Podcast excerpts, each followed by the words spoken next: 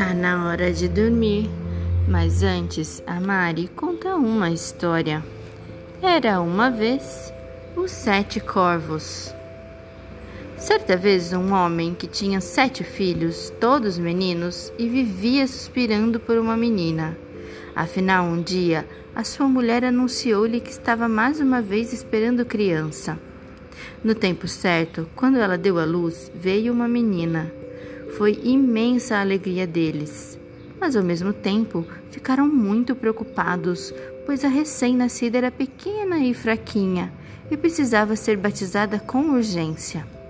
Então o pai mandou um dos filhos ir bem depressa até a fonte e trazer água para o batismo. O menino foi correndo e atrás dele seus seis irmãos. Chegando lá, cada um queria encher o cântaro primeiro. Na disputa, o cântaro caiu na água e desapareceu.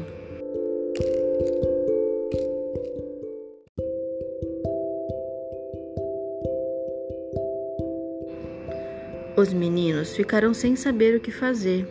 Em casa, como eles estavam demorando muito, o pai disse impaciente: Na certa ficaram brincando e se esqueceram da vida.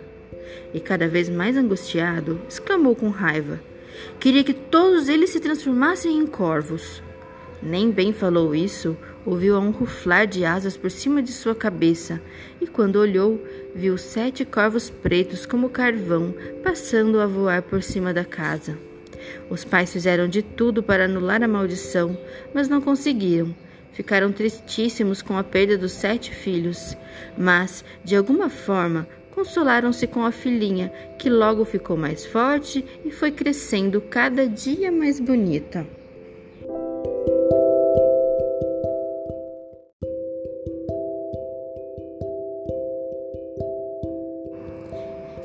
Passaram-se anos. A menina nunca soube que tinha irmãos, pois os pais jamais falaram deles. Um dia, porém, escutou acidentalmente algumas pessoas falando dela. A menina é muito bonita, mas foi por culpa dela que os seus irmãos se desgraçaram.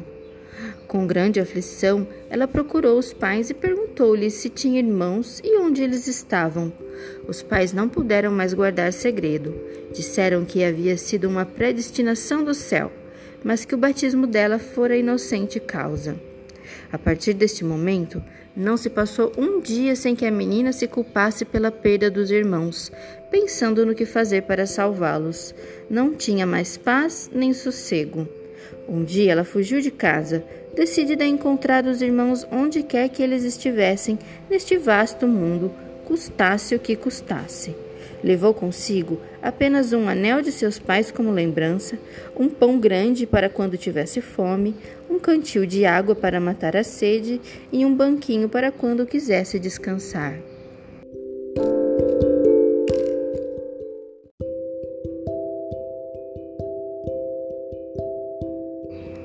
Foi andando, andando, afastando-se cada vez mais, e assim chegou ao fim do mundo.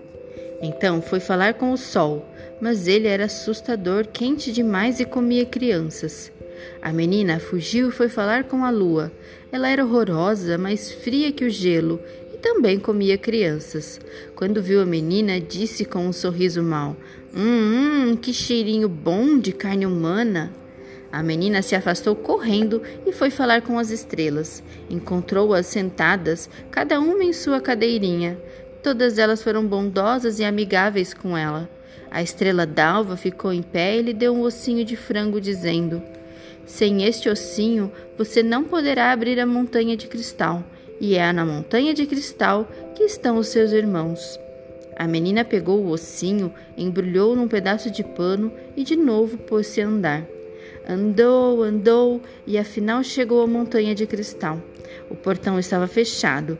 Quando desembrulhou o paninho, para pegar o osso, ele estava vazio. Ela havia perdido o presente da estrela.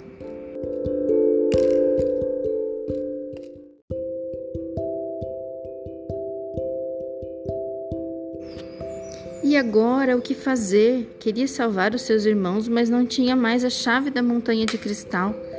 Sem pensar muito, meteu o dedo indicador dentro do buraco da fechadura e girou, mas o portão continuou fechado. Então, pegou uma faca em sua trouxinha, cortou fora um pedaço do dedo mindinho, meteu o pedaço do dedo na fechadura. Felizmente o portão se abriu. Assim que ela entrou, um anãozinho veio ao seu encontro. Que está procurando, minha menina? Procuro os meus irmãos, os sete corvos. Ah, os senhores corvos não estão em casa e vão demorar bastante. Mas se quiser esperar, entre e fique à vontade.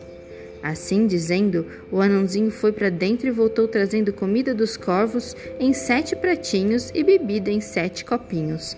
A menina comeu um bocadinho de cada prato e bebeu um golinho de cada copo, mas deixou cair o anel que o trouxera dentro do último copinho.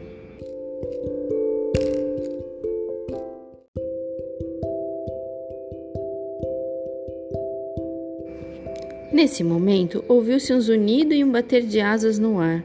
São os senhores corvos que vêm vindo, explicou o anãozinho. Eles entraram, quiseram logo comer e beber e se dirigiram para os seus pratos e copos. Então um disse para o outro: Alguém comeu no meu prato, alguém bebeu no meu copo, e foi boca humana. E quando o sétimo corvo acabou de beber a última gota de seu copo, o anel rolou até o seu bico. Ele reconheceu o anel de seus pais e exclamou: Queira Deus que nossa irmãzinha esteja aqui, então estaremos salvos. Ao ouvir esse pedido, a menina que estava atrás da porta saiu e foi ao encontro deles. Imediatamente, os corvos recuperaram a forma humana. Abraçaram-se e beijaram-se na maior alegria e, muito felizes, voltaram todos para casa.